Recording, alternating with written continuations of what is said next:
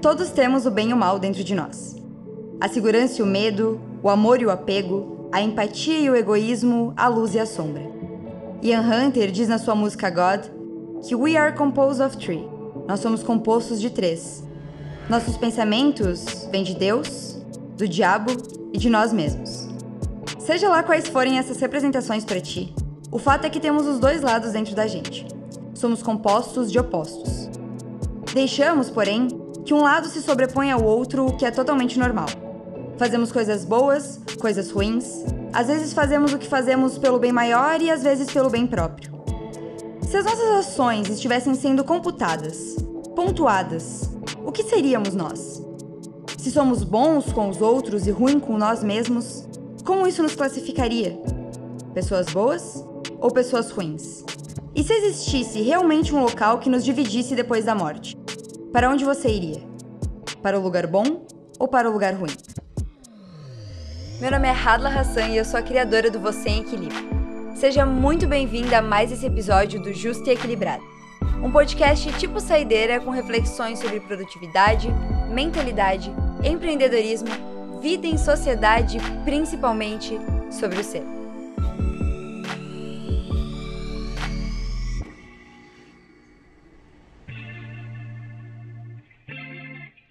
Olá, meus queridos! O podcast de hoje vai ser um pouco diferente do usual, vai ser mais uma conversa e até um diálogo interior mesmo.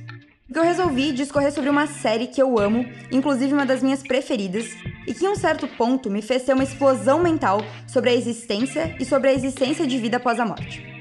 A série se chama The Good Place O Bom Lugar. E eu já aviso que sim, vai conter spoiler pra caramba, sem eles não seria possível conversar sobre isso.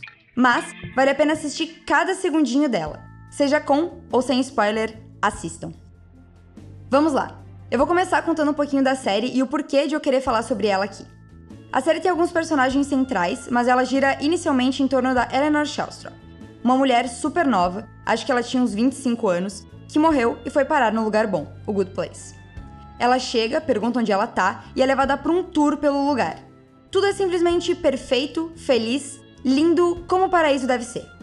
Inclusive, o roteirista fez uma brincadeira dizendo que todas as religiões estavam certas cerca de 5% sobre como era a vida após a morte. E a única pessoa que chegou mais próximo do que isso foi um cara que tinha comido um cogumelo. Ele acertou 92%. Enfim, cada pessoa desse lugar tem uma casa feita na medida certa com as coisas que mais gosta e tudo mais. A casa da Eleanor não tem nada a ver com ela. Inclusive, é cheia de coisas que ela detestava na vida da Terra, como palhaços. A casa é cheia de pintura de palhaços. Nesse lugar, eles também são apresentados as suas almas gêmeas, ou os amores de suas vidas. A alma gêmea de Eleanor é o Shiri Aragoni, um cara que costumava ser um professor universitário de moral e ética. Até aí tudo perfeito, certo? Errado, porque a série começa a se desenrolar do ponto em que a Eleanor diz pro Shiri que ela não é uma pessoa boa e que ela não deveria estar ali e que tudo isso é um erro. Quando viva, a Eleanor era a pior pessoa do mundo, de verdade. Pensa aí naquela pessoa babaca que é trapaceira, trata todo mundo que nem lixo e tá sempre buscando o benefício próprio. Essa era a Eleanor. A partir dessa descoberta, ela pede para a alma gêmea dela ajudá-la a ser merecedora de estar no bom lugar. Como ele era professor de moral e ética, tecnicamente ele pode tentar transformar ela numa pessoa boa, ou pelo menos menos pior. Além desses dois personagens, tem também outros quatro que são cruciais. O Michael, criador e arquiteto do bairro em que eles moram nesse bom lugar, a Janet, que é como se fosse uma superconsciência que sabe tudo, e a Tahini e o Jason, que também estão mortos e são amas gêmeas.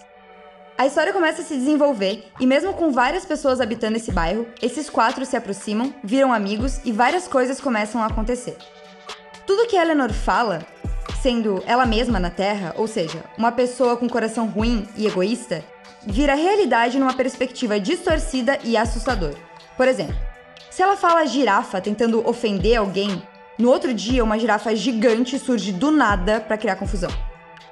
O que não deveria acontecer, certo? Já que eles estão no bom lugar. O Shiri tenta ajudá-la, dando aulas de filosofia desde o princípio, e com certeza essa é uma tarefa difícil. Afinal, a Eleanor era uma pessoa péssima. Toda vez que ele fica nervoso, ele sente dor de barriga, coisa que ele sentia na Terra quando vivo. Mas no paraíso é meio estranho sentir dor de barriga, né? Conforme a temporada vai acontecendo, os quatro vão sendo colocados à prova em diversos momentos. provando sua lealdade uns aos outros, provando que tomam decisões pensando num contexto geral, mas coisas ruins continuam acontecendo com todos eles.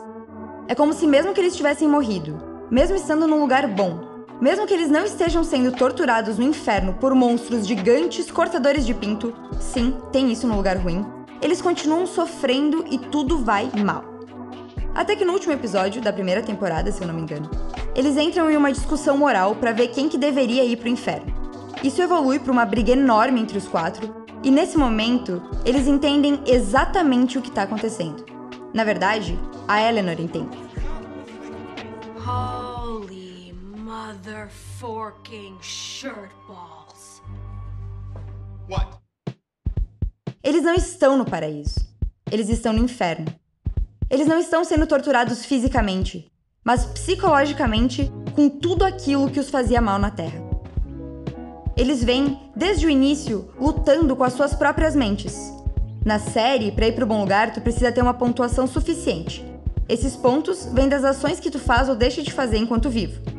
E acredite em mim, eles são muito rigorosos nessa classificação. E por isso, mesmo que alguns deles, a Tahini e o Shiri, tenham tentado ser boas pessoas, os seus motivos eram errados.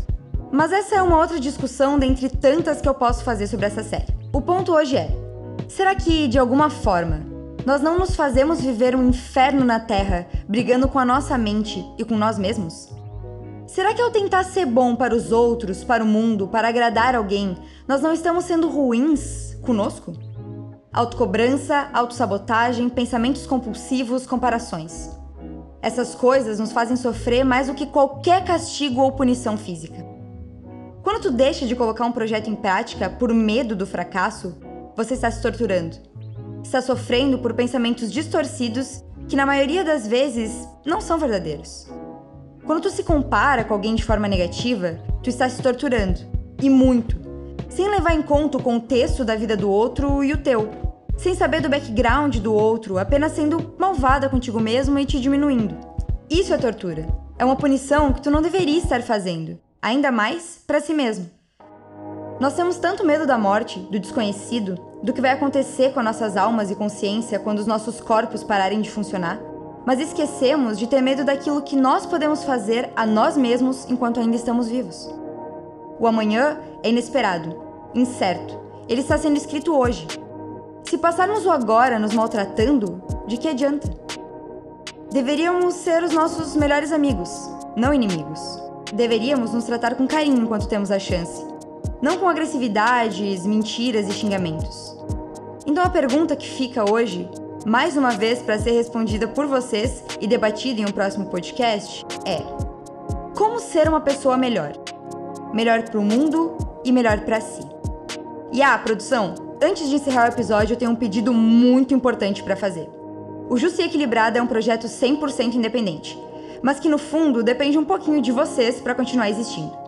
Se tu tem uma marca com valores e amores parecido com os meus, entre em contato comigo para que ela seja divulgada aqui no nosso podcast para a família toda.